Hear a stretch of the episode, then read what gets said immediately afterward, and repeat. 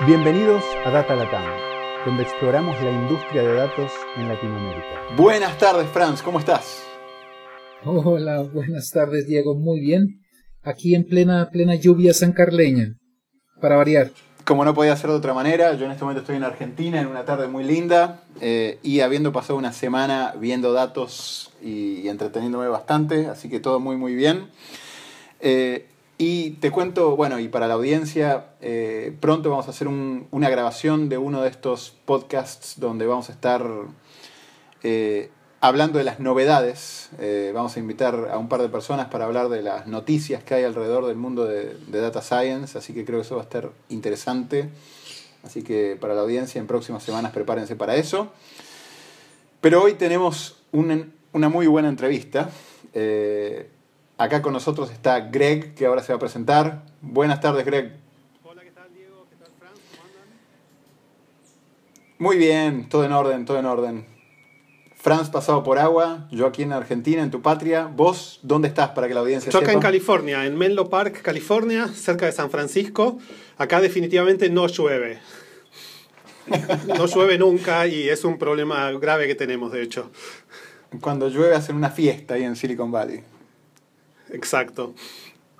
No, qué bueno. Greg, ¿por qué no empezás eh, contándole a la audiencia eh, quién sos, de dónde venís y para empezar mejor, ¿dónde estás ahora? ¿Dónde trabajas? Muy bien, sí, yo, bueno, trabajo en, en, Facebook, en las oficinas centrales de Facebook acá en Menlo Park, California, que es donde estoy, desde donde estoy hablando con ustedes ahora. Eh, yo, bueno, nací en Argentina, en Buenos Aires, y mm, empecé en esto de la computación, estudié la licenciatura en Ciencias de la Computación en la Facultad de Ciencias Exactas de la UBA.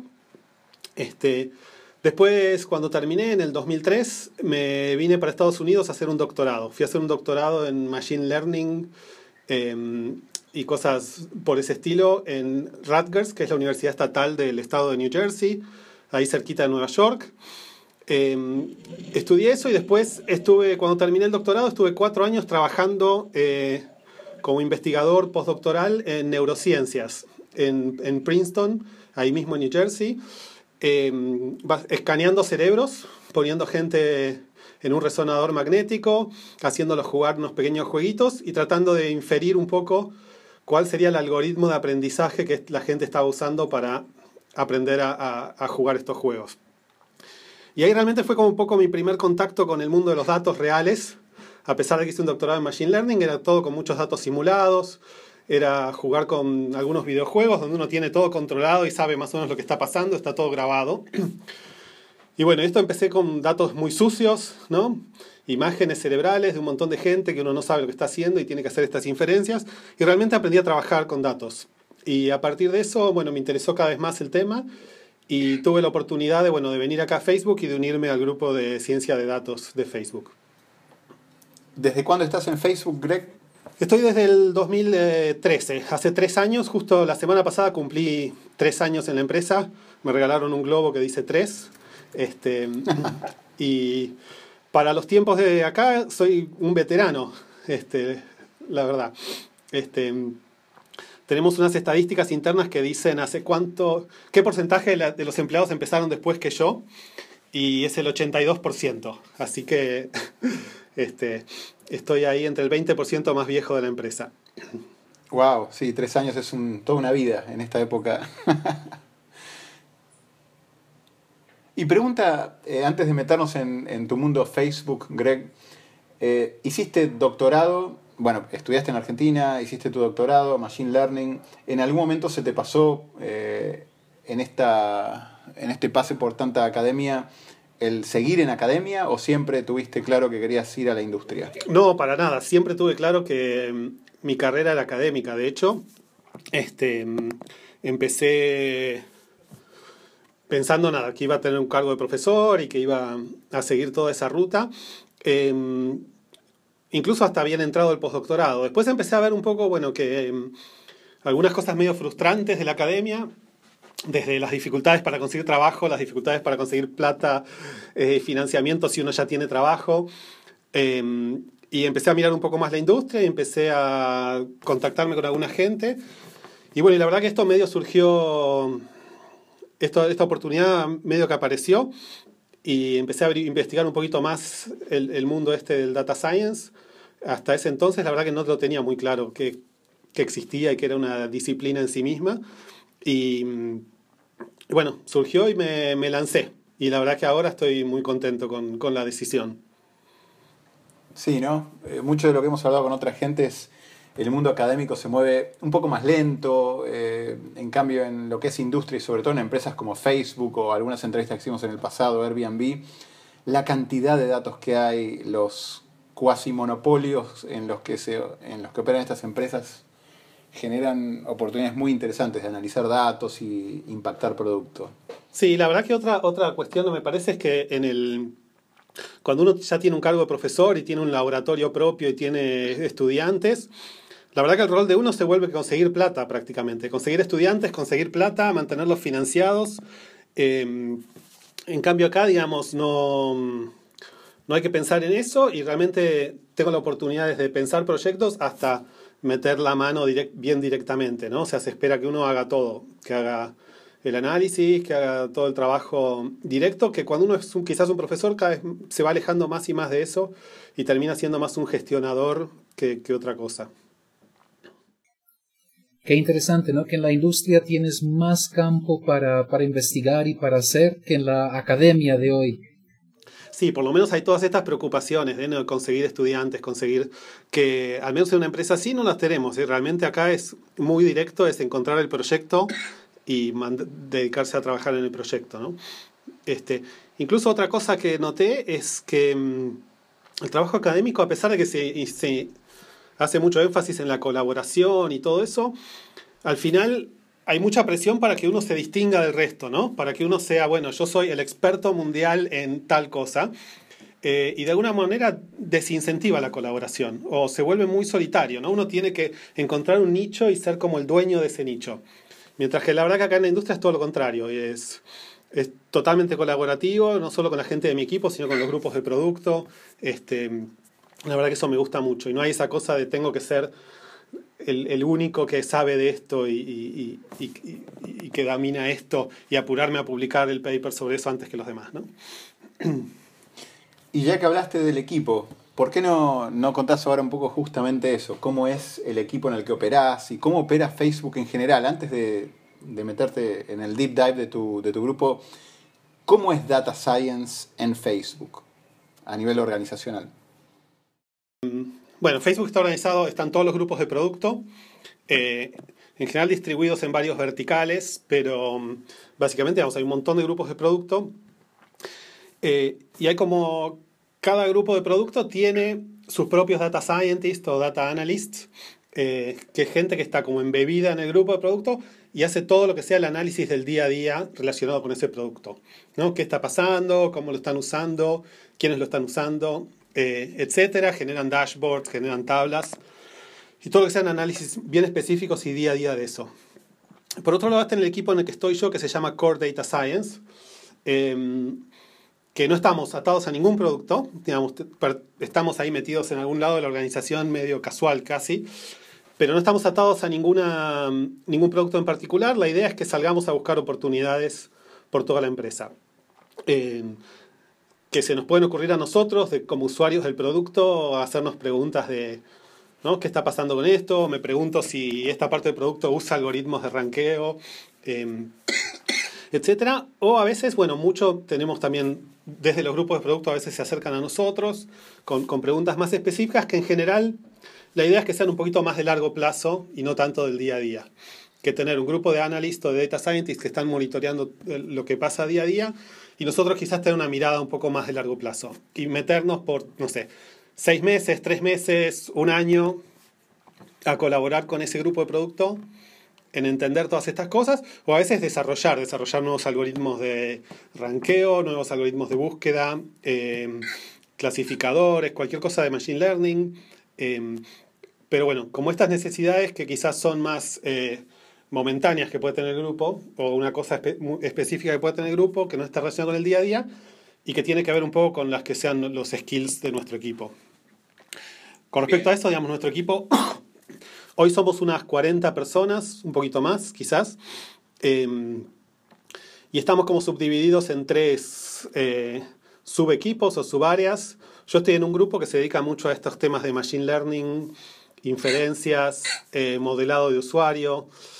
Este, hay otro equipo que es principalmente gente que viene de, la rama de economía o de mm, operations research y estas áreas que se dedican mucho a cuestiones de optimización o analizar, por ejemplo, los mecanismos de subasta que están detrás de los avisos este, y este tipo de cosas más económicas.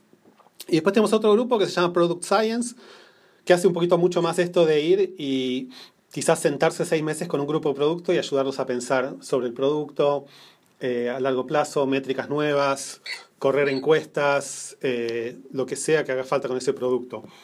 Y ese grupo tiene mucha diversidad y hay gente de sociología, ciencias políticas, eh, computación obviamente, pero bueno, gente que viene de hasta de demografía, un poquito de todo.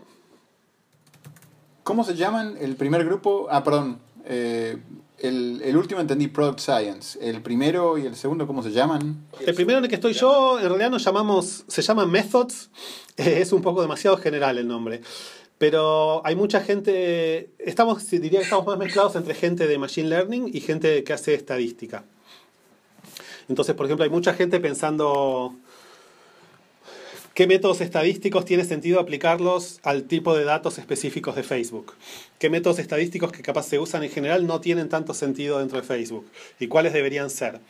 Hay gente también dentro del grupo este que estoy yo que se dedica mucho a la experimentación, ¿no? Cómo hacer A-B tests, pero con un montón de supuestos y problemas específicos a Facebook. Eh, desarrollan incluso, nosotros estamos además, somos parte de ingeniería, en realidad. Entonces, hay gente en el equipo que desarrolla quizás las herramientas de, experimentación, eh, las desarrollamos internamente en el grupo, muchas de ellas. Entonces, Methods, el de Product Science y el que está más en economía, ¿cómo se llama ese grupo? Y el otro se llama eh, Economics and Operations. Buenísimo, buenísimo, che. Eh, Franz, ibas a preguntar algo, perdón.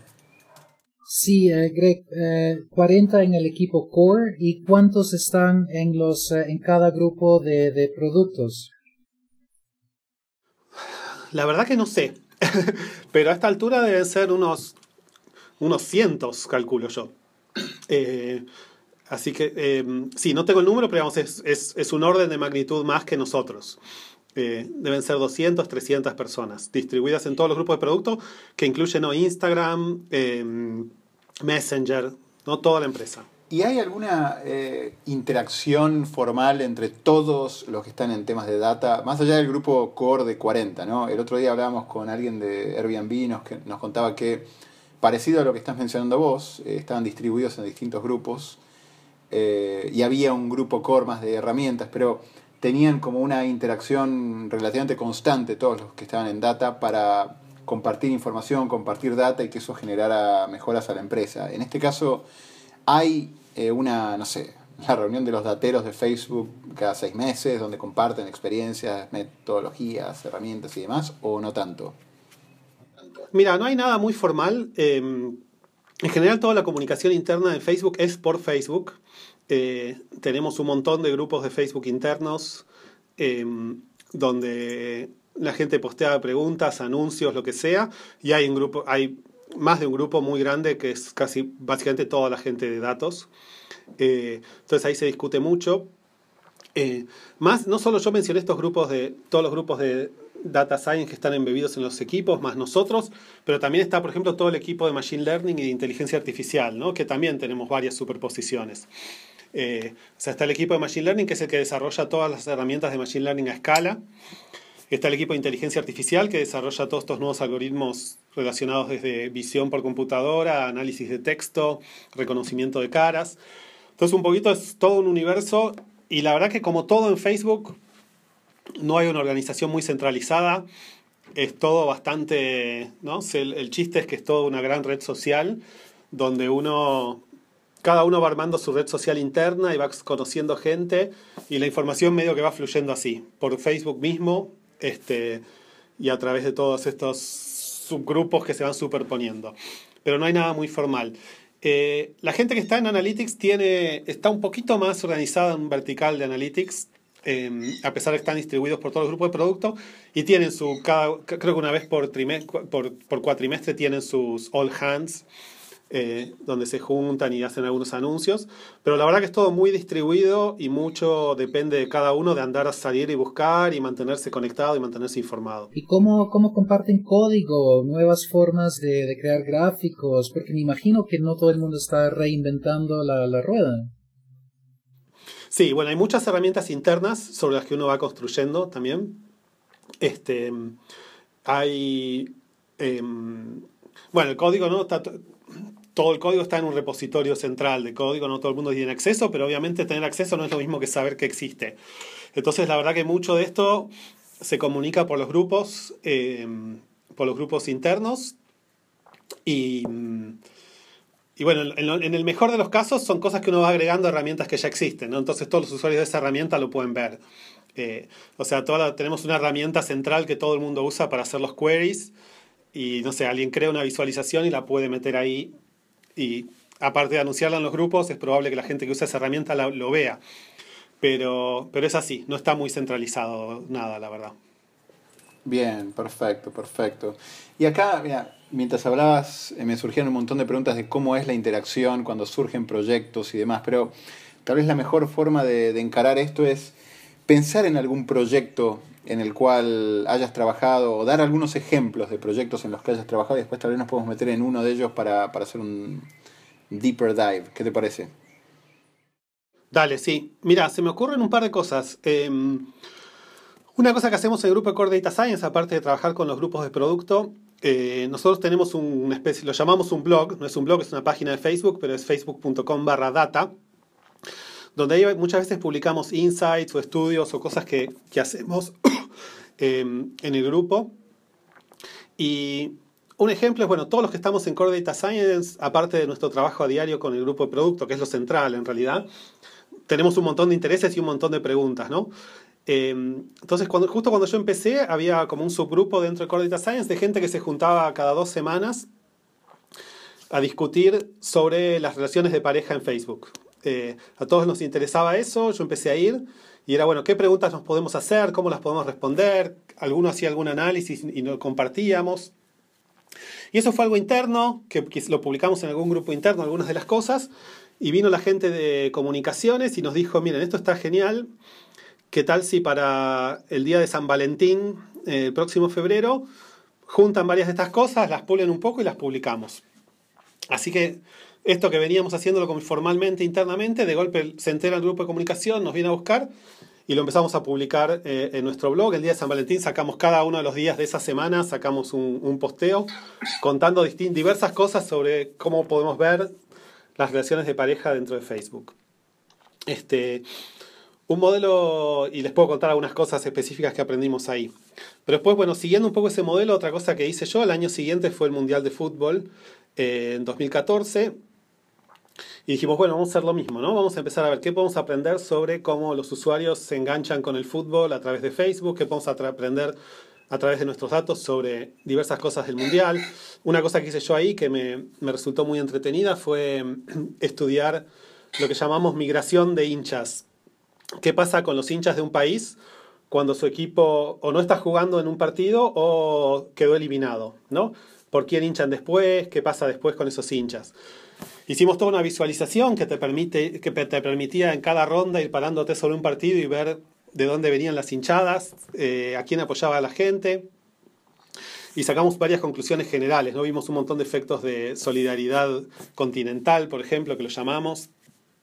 Los latinos hinchando por los latinos, europeos hinchando por europeos, salvo en un montón de rivalidades que todos conocemos como anecdóticamente, pero que se veían súper fuerte en Facebook. ¿no? Argentina-Brasil los argentinos y los brasileños siempre hinchando por el rival del otro. Em, Italia-Alemania, por ejemplo, eh, vimos, no sé, Alemania jugó con Uruguay y como el 50% de los italianos o más hinchaba por Uruguay. Y digamos, y eso no es porque la comunidad uruguaya sea tan grande, sino porque solamente querían que perdiera Alemania. Y bueno, jugamos mucho con eso. Este fue otro ejemplo de algo que hicimos básicamente como un esfuerzo de interés propio y comunicación pública. Pero algo interesante que pasó ahí, que para mí como que lo conecta con el producto, es que una cosa que vimos es, bueno, mirando qué pasaba en Estados Unidos, mucha pregunta siempre, ¿cuál es el, cuál es el verdadero interés de la gente de Estados Unidos por el soccer, este, por el fútbol? Y lo que vimos es que básicamente, sobre todo, por lo menos lo que vimos en, Facebook, es que estaba empujado por los latinos y los hispanos en Estados Unidos. Eh, en partidos de México veíamos de golpe que la hinchada, la, gente que hinchaba por México venía la mitad de México y casi la mitad venía de Estados Unidos. Y obviamente no, eran los mexicanos en Estados Unidos. Y a raíz de ahí dijeron, bueno, obviamente tenemos una comunidad grande de usuarios eh, que son los hispanos dentro de Estados Unidos. ¿no? Nosotros tenemos mucho trabajo de, de, repartir a los usuarios por país, ¿no? a los usuarios de Estados Unidos, los usuarios de Francia, los usuarios de Costa Rica. Pero acá, era, bueno, acá hay una subcomunidad fuertísima. Así que surgió, por ejemplo, de un grupo de productos, me vinieron a preguntar, bueno, ¿cómo, ¿quiénes son los hispanos en Estados Unidos? ¿no? Eh, porque bueno, hay gente que, que declara que nació en algún país latinoamericano, hay gente que usa Facebook en Estados Unidos, pero, con, pero en español. Pero bueno, hay mucha gente más, ¿no? Hay no solo los hijos, segunda generación, las esposas, las novias, los amigos, hay mucha gente que tiene mucho interés por la cultura hispana.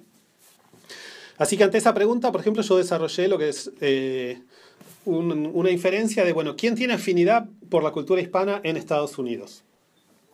Eh, y desarrollamos algoritmos para, bueno, en base a las páginas que siguen, a la red de amigos, entender esta afinidad.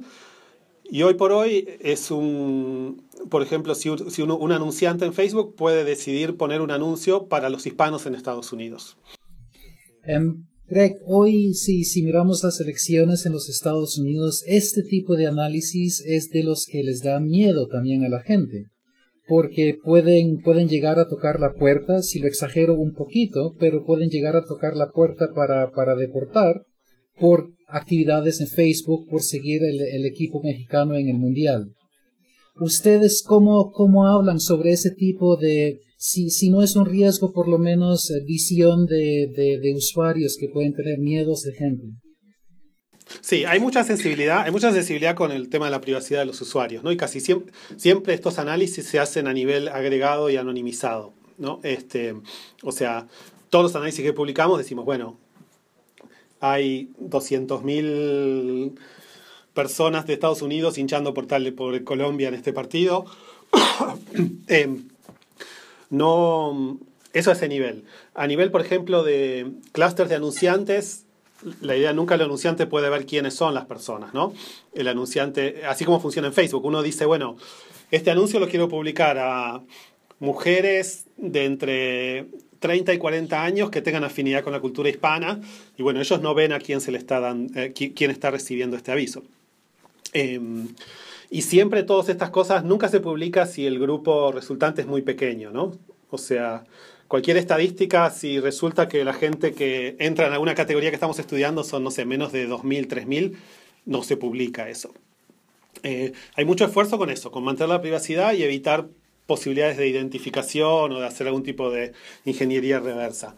Esto, la verdad que tenemos mucho entrenamiento con eso, eh, se hace mucho entrenamiento interno y además siempre que hay algún producto nuevo de este tipo, hay varias instancias de, revisión este, para, pensando en estos problemas. Siempre tenemos estos grupos cross-functional que los llamamos, donde hay gente de privacidad, hay gente de policy, hay gente de comunicación, hay gente de, este, de legales, y todo esto se, se discute un montón. Un tema de interés que surgió también en varios podcasts anteriores es el tema de los sesgos, bias, que entran, que entran en modelos, que pueden ser bias culturales, pueden ser bias políticos.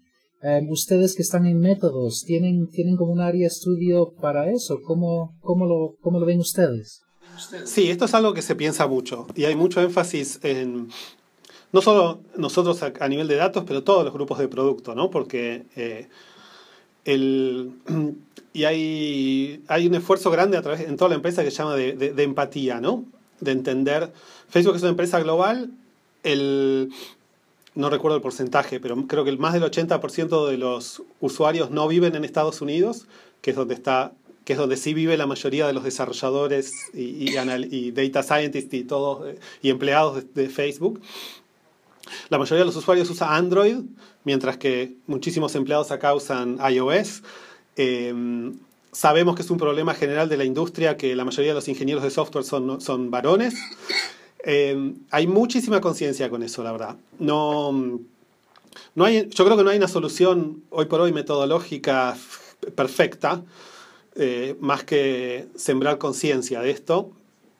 Eh, te puedo dar un ejemplo de, de, un esfuerzo de empatía que se hace, sobre todo el grupo de producto que trabaja en Android. Por ejemplo, todos los martes la red interna de, de Wi-Fi de, de la Facebook para esos usuarios se convierte en una red 2G. Se convierte en una red lenta. Eh, para que los, digamos, los que están desarrollando el producto entiendan cuál es la experiencia de usuario de un usuario que tiene una mala conexión, una conexión lenta.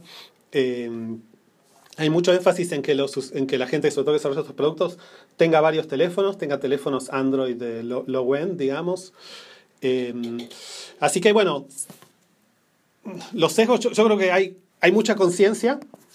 Eh, y en el análisis de datos me parece que una de las una de las cosas que quizás no hay una gran metodología, pero que como los que trabajamos en esto tenemos que tener clarísimo es todo el tiempo estar pensando cuáles son los sesgos en este estudio, ¿no? Eh, no se puede así hacer un estudio sobre usuarios de Facebook, por ejemplo, y asumir que representan a la humanidad, eh, porque hay un sesgo en quiénes son nuestros usuarios, hay un sesgo en quiénes son quizás los usuarios que más, se van, que más van a usar ciertos features. Em, entonces todo esto la verdad que es algo que estamos pensándolo todo el tiempo. Em, y, sí, en el grupo de métodos, especialmente la gente de estadística, hay mucho trabajo en cómo uno, por ejemplo, si hace un estudio o hace una encuesta o tiene una muestra, cómo después hace todo el repesado de la muestra para, para que sea más, eh, más representativa de la población que está estudiando, digamos. Bien. Te iba a preguntar, eh, tratar de meterme un poquito más en detalle en alguno de los dos proyectos que mencionaste. Creo que me parecieron los dos súper interesantes y creo que los dos generan información que después se puede reutilizar. Eh, tanto el caso de las parejas como el caso de lo del mundial y el caso del mundial que, que fuiste el detalle de, bueno, cuál fue el resultado. Lo que te quería preguntar es, desde ¿Cómo empieza un proyecto así? ¿Cómo empezó, por ejemplo, el Mundial? ¿Fuiste vos que dijo, quiero eh, estudiar esto y eh, te empezaste a juntar con más gente de tu grupo? ¿Y cómo, cómo se desarrolló en el tiempo? Mira, la verdad que ese caso, ese caso específicamente fue totalmente así. A mí me encanta el fútbol, se venía el Mundial y dije, bueno, tenemos que hacer algo.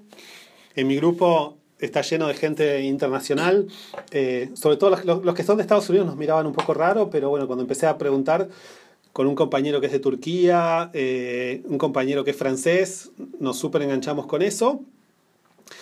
Y ese es un ejemplo, la verdad, que surgió de nosotros. Después salimos un poquito, hicimos esto, lo que uno hace es postear en grupos internos de Facebook. Estamos interesados en trabajar en esto, a quién más le interesa. Por un lado, y por otro lado, conectarse con, ya teníamos la gente con la que habíamos trabajado en publicar, la gente de comunicaciones con la que habíamos trabajado en publicar lo de las relaciones de pareja, fuimos y se lo presentamos y así es como surgió. Eh, bastante espontáneamente de, nuestro lado. Em, y, y, todo, muchas cosas son así. A veces es, tenemos una idea y es salir a buscar, bueno, esto afecta a tal grupo de productos o esto le puede interesar a tal parte de la empresa y tratar de ir tirando puntas y ir hablando con ellos. Eso es a veces. A veces, como lo que conté de, los hispanos en Estados Unidos, pasa al revés. Pasa que alguien nota una cosa o lee una de estas historias que publicamos, se les ocurre a ellos, pucha, acá hay una cosa importante y vienen a nosotros a planteárnoslo. Eh, lo, que no hay lo que no hay realmente es em, la idea de nuestro grupo específico, es que tengamos esa libertad y no hay así como una planificación muy de arriba hacia abajo, digamos justamente yo creo que es, la idea es que nos, tratar de no perder oportunidades, ¿no? mantener esta espontaneidad y esta libertad, al menos en los 40 que estamos en este grupo, para no perder oportunidades y, estar, y tener siempre este recurso como un poquito móvil. Bien, pero entonces, en este caso en particular, eh, pensaron, bueno, vos empezaste, encontraste a tu amigo el turco, el francés, vieron cuáles son los grupos que podían estar interesados. Eh, ¿Y cómo empezaron y qué datos usaron? Me imagino que ustedes tienen una fiesta de datos internamente, pero después tienen que poder eh, enriquecer esos datos con datos de afuera. Entonces, ¿cómo, ¿Cómo fueron armando desde eh, la idea, el concepto, el data pipeline? Eh, ¿Cómo lo fueron trabajando? Mira, lo primero es, dijimos, bueno, queremos hacer algo con el Mundial, es juntarnos y empezar a hacer un poquito de brainstorming de cuáles pueden ser preguntas interesantes, ¿no? O cuáles pueden ser preguntas interesantes que nosotros podríamos responder. Entonces, bueno, y, y, después, ¿cómo podemos traducir datos de Facebook en eso? Entonces, la primera pregunta es, bueno, ¿cómo sabemos quiénes son los hinchas? ¿no? ¿Cómo sabemos quién está hinchando por, por tal equipo? Eh, entonces empezamos a discutir un poquito cómo usar los datos para eso. Este, incluso en ese caso desarrollamos una pequeña herramienta donde eh, Facebook, Facebook ya te anunciaba que estaba por empezar un partido del Mundial y desarrollamos una cosita para permitirle a la persona hacer clic ahí y expresar por qué equipo estaba hinchando. Eh, entonces es como decimos, bueno, nos, tenemos este agujero en los datos, que es, no sabemos por quién hincha un usuario determinado, cómo lo podemos rellenar. Eh, porque sabíamos que eso, un montón de preguntas iban a surgir de ahí. Otra pregunta que nos hicimos, otro, otro de los compañeros dijo, me interesaría saber, por ejemplo, cómo afecta a la red de amigos el mundial, ¿no? Cómo... Eh, vimos que era un poco muy complicado hacerlo en general y dijo, bueno, ¿qué pasa con la gente que viaja al mundial en Brasil? Entonces dijimos, bueno, ¿cómo hacemos esos datos? se vio, bueno, y se decidió, por ejemplo, hacer la gente que hacía, en Facebook vos puedes hacer un check-in, puedes poner una foto y decir estoy en tal lugar. Dijimos, bueno, vamos a ver, compilemos todos los usuarios en los primeros días que hacen check-in en alguno de los estadios de Brasil eh, y sigamos un poquito a la cohorte esa y a ver qué pasa. Se forman nuevas amistades, entre qué países son. Entonces un poquito de eso, brainstorming, eh, jugar también un poco, la gente de comunicaciones tiene mucha experiencia en qué le puede interesar al público. Eh, Después pensar, bueno, ¿tenemos los datos necesarios? ¿Qué agujeros tenemos en los datos? ¿Hay forma de llenar esos agujeros o cómo podemos descubrir eso? después es todo trabajo que hacemos nosotros directamente, ¿no? Nosotros eh, eh, es básicamente la, la, la, crema de nuestro trabajo. Em, y en el proceso, bueno, van surgiendo nuevas preguntas, van surgiendo derivaciones. Em, es un poco así, medio informal, pero mucho brainstorming, pensar en los datos pensar cómo reconvertir los datos para responder las preguntas que tenemos y, y buscar estos partners que les interese, ¿no? Publicarlo, compartirlo. Lo de la migración de hinchadas, de hecho, conseguimos que interesara al New York Times y hubo un partnership donde les compartimos estos datos agregados y ellos hicieron toda una nota con eso también. Muy bueno. Y eh, tienen ustedes un poco la... Yo sé que el grupo de ustedes, Core Data Science, no tiene que necesariamente generar un eh, un impacto puntual en un producto, pero sí se busca que cualquier eh, cosa a la que le, dediquen tiempo termine siendo un data product o un insight o algo, o, no es tal el... Sí, obviamente, digamos, tenemos, cada seis meses tenemos nuestra evaluación de desempeño eh, y no está planeado de antemano qué es lo que uno va a hacer, aunque es algo que uno discute con su manager, obviamente, pero uno tiene que un poco justificar por qué lo que hizo sirvió para algo, ¿no? Eh, hay mucho, hay bastante énfasis dentro de Facebook en, como nosotros estamos un poquito en, la frontera entre producto y, research, Facebook no quiere hacer algo que sea como Facebook Research, como tiene quizás Microsoft Research, algo que sea muy puramente research. Hay mucho énfasis en que haya impacto en el producto, haya algún tipo de impacto en el producto. Y es medio amplio eso, ¿no? No está muy especificado qué, exactamente cuenta como impacto fuerte o no. Pero en general uno quiere que al final de, un proyecto poder tener feedback de, por ejemplo, un miembro del grupo de producto diciendo, esto nos sirvió, esto nos sirvió para esto, esto movió tal métrica o esto nos cambió la forma de pensar tal aspecto del producto eh, lo que nos trajeron o nos dimos cuenta que la métrica que estábamos usando estaba mal y gracias al trabajo de Core Data Science ahora estamos usando esta otra métrica. Todos esos son ejemplos de, impactos concretos que se espera que tengamos. Bien, bien, bien. Y en, línea de esa misma pregunta, Greg, ¿cómo es la interacción cuando el trabajo es con algún equipo de producto? Más allá de, no, me quiero meter en el detalle de los productos y, y hicieron, pero cuando les toca en tu grupo o en alguno de los grupos del Core Data Science Team interactuar con alguno de los grupos de producto, ¿cuáles son los puntos? Eh, digamos, muchos de los que están escuchando ese podcast eh, usan Facebook, muchos no, probablemente diría todos, eh, y usan distintos, distintos productos de Facebook. Entonces, lo que creo que sería interesante es que, que nos des algunos ejemplos de cómo el equipo de Data Science o cómo el analista que está en ese equipo eh, va haciendo cosas y cómo esas cosas van impactando el producto. No sé si es clara la pregunta o es confusa. Sí, deja de pensar un poco. Em, bueno, hay mucho de... los grupos de producto, uno de los problemas, siempre tienen su... Todos los grupos de producto están sobrecargados de cosas que tienen que hacer y tienen su planificación y tienen su roadmap de lo que van a hacer. Em, entonces, siempre hay que tratar de entrar y engancharse en ese roadmap, ¿no? ¿no?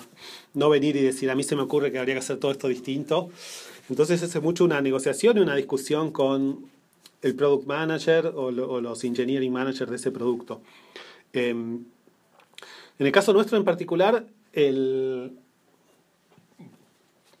Sí, estoy pensando, a ver, no, no hay el hay, no hay yo creo que no hay ningún, no, no, funciona de ninguna manera específica que siempre sea así, ¿no? Hay mucho de que uno, de nuevo, tiene su red social interna o, visualiza algún, algún problema y, y decir y charlar y ver primero cómo engancharlo en el roadmap de ellos eh, y cómo asegurarse que lo que uno hace va a ser usado y va a tener impacto real, ¿no? Y no decir, bueno, a mí se me ocurrió hacer esto, les generé todos estos insights, pero no eran las preguntas que ustedes tenían, no era el, hay que, ese es un peligro que siempre hay, ¿no? Asegurarse que si uno se pone a responder una pregunta no es porque sea divertido, sino que sea una pregunta real y legítima que tiene el producto y que va a impactar de alguna manera. Em, a veces es más directamente, un, por ejemplo, bueno, cuando hicimos esto del, del, del targeting de hispanos, era el grupo de Ads Targeting diciendo, bueno, creemos por un lado, ellos diciendo, ellos hablando con clientes para ver si existía la necesidad real, ¿no? O si existía el interés real. Encontraron que a muchos clientes les interesaba esto. Después encontraron un par de clientes que sean partners para testearlo. Después, eh, y después trabajar con nosotros para que lo vayamos generando. Mientras tanto, los data analysts del grupo de ellos haciendo mediciones de calidad y de validación y pensando cómo podemos validar y certificar que esto tenga la calidad necesaria. Eh, después implementarlo, lanzarlo, testearlo con estos usuarios. Cuando estos, cuando estos clientes lo testeaban, descubrían que había fallas o problemitas en el targeting, veían los comentarios de, los, de la gente que comentaba en los mismos ads, volvían a nosotros. Eh, es un ciclo así, digamos, que se va organizando un poco, depende del, del producto. Hay casos donde mm, compañeros de equipo eh, que están trabajando, por ejemplo, en, en cómo rankear los comentarios, eh, de, los... No hay posteos de personalidades públicas que reciben miles y miles de comentarios y, y eso de alguna manera hay que rankearlos. Em, y ellos trabajaron, descubrieron que era algo que era muy interesante para la gente que está en, en, en ese tema, pero no tenían los recursos y como nosotros somos parte de ingeniería, directamente se pusieron a programar ellos. ¿no? Entonces hay mucha variedad, digamos. Eh, se pusieron a programar y a implementar estos algoritmos directamente. Em, y después hay gente que sí, que hace estos insights. Tenemos una compañera que es muy buena, una experta en hacer encuestas online y empezar cuál es la pregunta correcta em, y, ese tipo de cosas. Entonces quizás ella, el trabajo de ella es más paralelo al grupo de producto, no tan metido adentro, pero está diciendo, bueno, ¿cuáles son las preguntas que son más difíciles de responder solamente con los datos que tenemos? Y desarrolla encuestas, las, las corre, las analiza y viene con insights eh, de nuevo al, product manager o lo que sea y, tiene informa todo esto sobre el producto. Entonces, digamos, hay mucha variedad y la interacción depende mucho de, también de qué tipo de cosas sea. Si es algo, si estamos metiéndonos con el código del producto o es quizás corriendo una encuesta en paralelo, hay mucha variación. Bien, bien, bien, clarísimo. Entonces, el analista del equipo eh, está más en el, eh, cuando se define un sprint, ver qué qué se va a poner nuevo, ver cómo funciona eso, tomar todas las métricas desde que están en el desarrollo del producto, hacer los testeos. Sí, desde desarrollar el dashboard que está contando cuántos usuarios diarios tiene el, nuevo feature, eh, hacer la descomposición por género, edad y todo eso, eh, a veces agregar el, el logging necesario, digamos, para poder medir las cosas que haya que medir pensar, ellos también, bueno, hace mucho trabajo de pensar, por ejemplo, cuáles son las métricas correctas para ciertos features o productos, qué cosas tienen sentido. Eh, a veces hacen un poco de forecasting, ¿no? De decir, bueno, mirar el crecimiento de algún producto, algún feature y hacer el forecast de dónde debería estar a fin de año eh, y ir haciendo el seguimiento de eso, ese tipo de cosas. Bien. Y cuando tienen temas eh, un poco, ya sea más profundos o más alejados, o cosas específicas como lo de encuestas que decías, entonces recurren al grupo de ustedes, o ustedes después interactúan con los grupos cuando tienen ustedes ideas y quieren ver cómo interactuar con estos grupos o, o Tal cual, tal cual. Sí, no hay, sí, no hay una fórmula preestablecida, pero estos son algunos modelos de, de cómo va ocurriendo, digamos. Bien, muy, muy interesante. Mira, eh, hablaste mucho de bueno, esta interacción y estos ejemplos. Estaba pensando en qué tools, qué herramientas usan para hacer data science, eh, un poco Franz preguntó antes cómo comparten todo esto, pero sobre todo qué herramientas usan y me imagino que ustedes desarrollan muchas herramientas propias de, de Facebook. Entonces, eh, por ahí viene la pregunta, ¿qué es lo que usan en el día a día y cómo comparten esta información? ¿Qué tools, qué herramientas? Sí. Mira, básicamente, bueno, están todas las bases de producción, obviamente, y lo que tenemos es un data warehouse para hacer todo este tipo de análisis, eh, que es en Hive. Eh, tenemos ya eh, todas las noches, ¿no? Se hace un dump de datos a, a tablas en Hive, que es lo principal, sobre todo, que todos consultamos. Eh, hay un grupo interno que se llama Data Science Infrastructure, que hace mucho de, en parte, este trabajo y en parte también definir lo que llamamos las core tables, ¿no? Por ejemplo, bueno, si vamos a medir time spent, cuánto tiempo pasa un usuario con distintas partes del producto, ellos definen exactamente cómo medirlo, cómo estructurarlo y crean la tabla central de time spent. Eh, y un poco, eso también es una forma de comunicación interna, ¿no? Ellos centralizan un poquito todos estos miles de partes del producto distintos, los sintetizan en tablas que llamamos estas core tables que están disponibles en Hive. Después, eh, ese es como lo central. Para consultar Hive tenemos herramientas internas. Eh, una de ellas que es como más, un poco más interactiva, que se llama Presto, eh, se, desarrolló, se desarrolló acá y se open sourceó. Eh, creo que ahora la está usando Netflix, por ejemplo, también para básicamente para hacer queries en, en Hive y, sobre todo este repositorio, todo este warehouse, correr, ver los resultados de forma interactiva. Tenemos también otras herramientas que permiten armar los que llamamos los, los data pipelines, ¿no? O sea, donde estas consultas, de, donde uno puede escribir el, todo el código que dice, bueno, haga, corre esta consulta en esta tabla, los resultados moverlos para acá, juntarla con esta otra tabla, lo que dio ponerlo entrar a otro lugar y muchos de nuestros lo que llamamos data products son básicamente estos pipelines que corren todas las noches o una vez por semana, una vez por mes o lo que sea. Eh, después hay otra usan para eso? Eh, es una herramienta interna. Ah, está bien, está bien. Perfecto. Sí, sí. Eh, la llamamos Data Swarm y nada, permite hacer todo esto y hace todo el scheduling.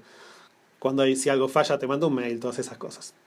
Bien. Después hay otra herramienta que se usa mucho, sobre todo la gente de análisis, que es más para, se llama Scuba, y es más básicamente sobre un stream de datos contar cosas, ¿no? O sea, si uno le dice, bueno, monitoreame, monitoreame los videos y contá cuántos likes tiene cada video, uno lo arma eso bastante fácil en Scuba, eh, y Scuba está, te va haciendo el ploteo de los últimos tres días, cuánta gente hizo like, se va olvidando la información rápidamente. Es, una herramienta muy rápida que corre sobre los streams prácticamente en tiempo real.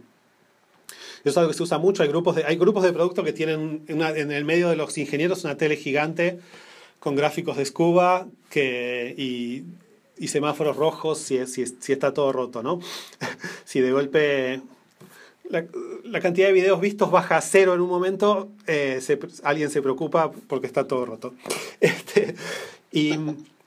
Eh, eso es lo principal. Eh, lo que nosotros hacemos mucho internamente nos desarrolla. Bueno, y aparte nosotros hacemos mucho de correr algoritmos de Machine Learning. Y para eso, como mencioné, hay todo un equipo de Machine Learning que se encarga de implementar estas cosas a escala. Tenemos una herramienta interna muy grande que corre un montón de algoritmos de Machine Learning a escala. Uno le puede tirar millones de datos y, y, y funciona. Eh, y está integrado también con, este, con estos pipelines, entonces uno puede decirle correme todos estos queries, sobre esto correme un algoritmo de inferencia y poneme los resultados en esta otra tabla Hive y después seguimos el, el postprocesamiento.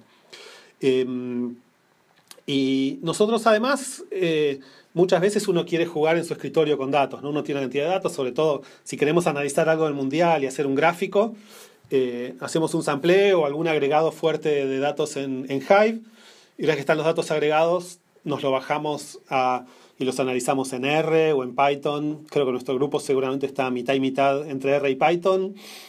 Eh, yo estoy del lado de R y hacemos ggplot, dplyr, estas herramientas y, hacemos como el análisis en nuestra computadora, digamos, de, de, más el análisis final y sobre todo para estos estas cosas tipo blog posts, todos los gráficos y todo eso. Mira, una, una cosa que quería preguntarte, sobre todo estando vos, eh, Greg, en el epicentro de una empresa como Facebook, donde hay tanta cantidad de datos y donde el uso de estos datos impacta directamente el producto, es cómo ves evolucionando esto dentro de Facebook o en general, ¿no? Todo el tema de data en empresas, eh, data science en empresas, el uso de data science. Obviamente Facebook, Google y las empresas que, que están ahí en el Bay Area son todas empresas que tienen sus grupos de, de ciencia de datos. Y esto obviamente hacia afuera, hacia Latinoamérica, hacia el mundo está empezando a impactar y cada vez más.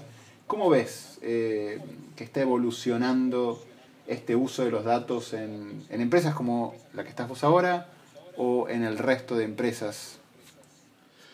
Sí, yo creo, bueno, estas empresas, estas empresas ya nacieron un poco en este mundo eh, y, y, se repite mucho, ¿no? Que todas las decisiones son data driven y yo creo que es bastante real y, y, el, y es muy difícil digamos, nadie puede tirar una opinión, a mí me parece que los usuarios están haciendo esto por tal razón sin un montón de datos detrás. Entonces me parece que está ya embebido mucho en la cultura, eh, ya desde el desarrollo del producto me parece que desde el primer día que se empieza a diseñar un producto, se está pensando, bueno, cómo lo vamos a medir, cómo lo vamos a evaluar, cómo vamos a tomar decisiones, cómo vamos a experimentar.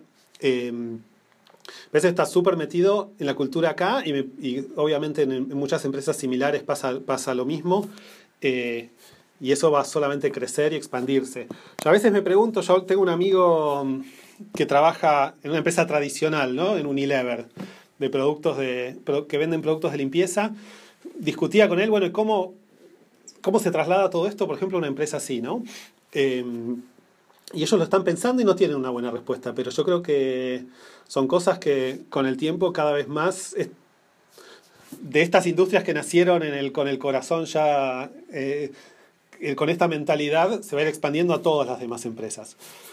Por otro lado, yo creo que empresas como Facebook, Google, Microsoft, no es un secreto que están invirtiendo muchísimo en inteligencia artificial, ¿no? O sea, me parece que la siguiente pregunta es, bueno, ¿cómo pasamos de los datos eh, y de la posibilidad de que los analicemos nosotros como, como data scientist a, bueno, cómo tenemos una, una, comprensión mucho más profunda de los datos, ¿no? O sea, tenemos un montón de texto que la gente postea en Facebook, pero no lo entendemos. Bueno, creemos que en unos años va a haber algoritmos que lo van a entender cómo va a ser eso, cómo van a ser esos algoritmos y cómo lo vamos a incorporar toda esa comprensión al proceso.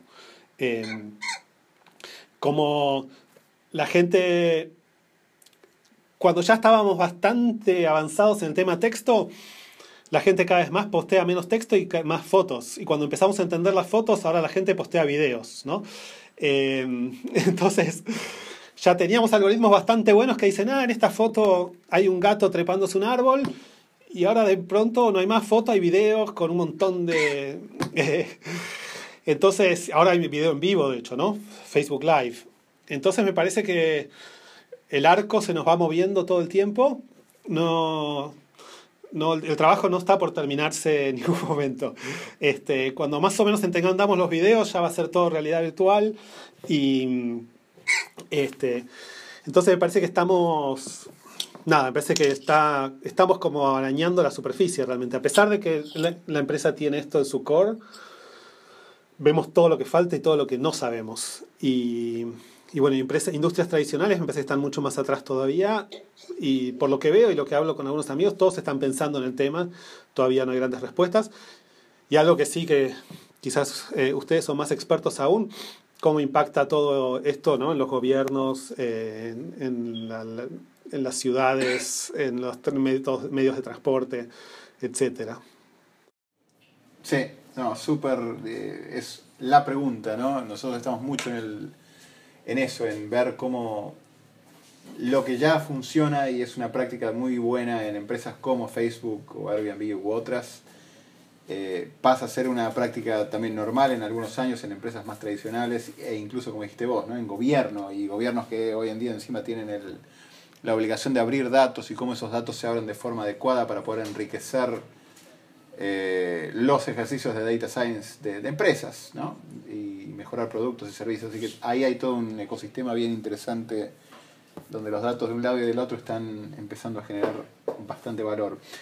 Mira, para ir cerrando, porque te hemos tomado un montón de tiempo, Greg, eh, un tipo como vos, que está en Facebook, que está en el grupo de Core Data Science, que tenés la capacidad de ver en el long term y, hacer research de cosas interesantísimas, ¿cómo haces o, o, qué haces? ¿A qué le prestas atención? ¿A qué le dedicas una hora por día o media hora por día para estar en el state of the art, para estar viendo qué es lo último y para estar siempre capacitándote?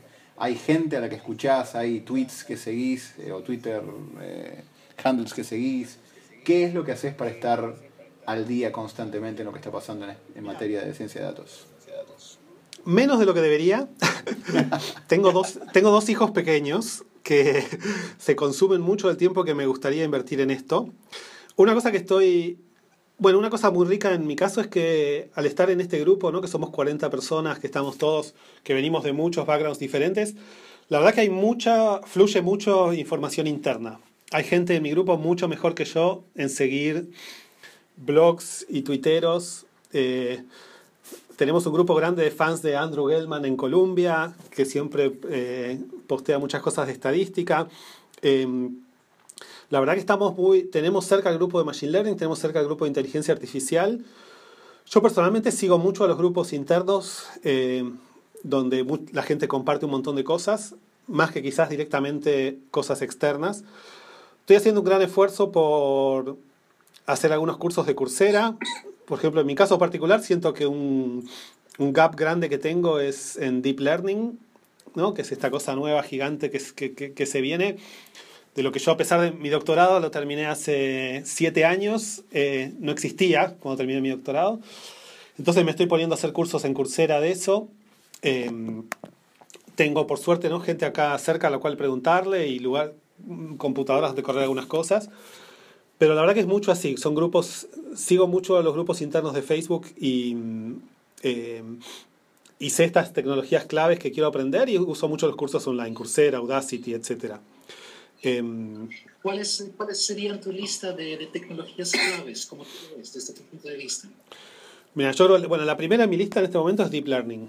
Aprender sobre algoritmos de Deep Learning. Em, estoy metiéndome en eso un poco. Em, desde los últimos par de años eh, descubrí que no, sé no sabía nada de estadística. Este, y tengo gente cerca que sabe mucho, que hizo doctorados en estadística. Entonces estuve aprendiendo un poco eso la verdad que soy muy... Al principio entré y estaba un poco intimidado, ¿no? Todo esto que llaman el, síndrome del impostor, que uno piensa que uno no sabe nada y que los demás se van a enterar. Un poquito me fui curando de eso y no tengo y voy pregunto cualquier cosa a mis compañeros, ya no tengo vergüenza de que van a decir cómo, cómo no sabes eso. Eh, así que muy descaradamente fui aprendiendo un poco más de estadística. Diría que lo último que más aprendí es de estadística, estadística básica. Eh, ahora estoy tratando de aprender Deep Learning. Siempre me gusta. Hay millones de herramientas ahí de Data Science que les estoy perdiendo un poco el rastro. Eh, un poco. Estoy mal criado un poco por todas las herramientas internas que hay, ¿no? O sea, ya está todo como armado. Si me fuera al mundo real, creo que me pondría enseguida a aprender Spark, a aprender un montón de cosas open source que hay por ahí aprender MongoDB o HBase, ¿no? Todas estas cosas, estoy un poquito, yo estoy encerrado acá en mi burbuja de, herramientas internas. Em, así que esas cosas, pero cosas fundamentales para mí son estadística, deep learning y mm, me gustaría saber Python, pero la verdad que no sigo en el día a día, me pongo a analizar los datos en R y no, no me he metido mucho. Sí, ya, él lo conoces y, y hay demasiado por aprender. Y, tal vez un, un, rephrase, y esto ya con esto vamos cerrando, pero creo que puede ser interesante para la gente que se quiere meter, no vos que ya estás ahí en Facebook y que tenés un montón de tools y conoces mucho, pero para el que tiene que meterse en Data Science, ¿no? ¿Cuál, cuál sería tu recomendación qué tools básicos aprender y cómo, cómo empezar con este mundo. Mira, esta es una pregunta que de hecho recibo un montón. Eh, hay mucha gente, en particular yo conozco, conozco mucha gente que se dedicó a otras ciencias capaz y que se dedican a la física o a la biología y me preguntan esto, ¿no? ¿Cómo hacen para meterse? Y también por ahí la, la persona que está estudiando una carrera de computación. Para mí un poco los tres pilares de esto son un background computacional fuerte, ¿no? O sea, saber eh, poder programar eh, razonablemente. Eh, una buena base de estadística, que yo la verdad que creo que no la tenía cuando empecé, pero veo la importancia de eso. Cuando uno hacer un statement ¿no? que dice, bueno, esto es lo que está pasando, poder sostenerlo estadísticamente que eso está pasando. Y yo creo que Machine Learning, inteligencia artificial. muchas de las carreras estas cosas son optativas o, ni siquiera ni se enseñan en, carreras de grado para mí es, al que le interesa esto, es tratar de manteniéndose un poco, metiéndose, haciendo cursitos online o, leyendo lo que se pueda. De, el que tiene una buena formación computacional, bueno, aprender más estadística, aprender machine learning. El que capaz está estudiando matemática y sabe un montón de, estadística, meterse a programar eh, y tratar de ir complementando todo esto. Em, después, bueno, cada vez más hay maestrías formales. Em, en Argentina yo hay una, maestría en la Facultad de Ciencias Exactas en Data Mining y incluso he sido director de alguna tesis de maestría ahí, eh, que hay mucha gente haciendo eso, cada vez van apareciendo más. Para gente que viene de otras ciencias están estas cosas como Insight Data Science, acá en Estados Unidos, donde agarran, no sé, alguien que tiene un doctorado en física y le dan 6, 8 semanas de entrenamiento fuerte en, fuerte en Data Science. Eh, yo creo que están apareciendo estas opciones. Y el tema de los cursos online creo que es genial, ¿no? O sea, yo descreo un poco los cursos online como para reemplazar una carrera de grado, pero para el que tiene una base y se quiere ir como formándose permanentemente, me parece que es genial, que es una oportunidad, que es una oportunidad nueva y única. Eh, pero bueno, para mí son esos tres pilares, es computación, estadística y machine learning, inteligencia artificial. Y otra cosa que nosotros evaluamos mucho con los candidatos sobre todo para el caso de Facebook y el análisis de datos, es un poco de sentido común también, ¿no? O sea, y poder hacerse las preguntas correctas. Em, y cuando uno ve un análisis de datos, poder tirar hipótesis de qué puede estar pasando, qué puede estar mal, cuáles pueden ser los sesgos, cómo podría medir o corregir esos sesgos. Em, este, me parece que eso, nosotros lo llamamos acá internamente, lo llamamos data sense, ¿no? Que decir, bueno, te tiro una base de datos, una, te tiro unos datos y bueno, ¿qué está pasando acá? ¿Qué cosas raras hay acá? Si esto no da, es porque hay un outlier o es porque no estás midiendo lo correcto. Eh, ¿no? estas preguntas, que a veces gente que viene con una formación muy académica eh, le falta un poco.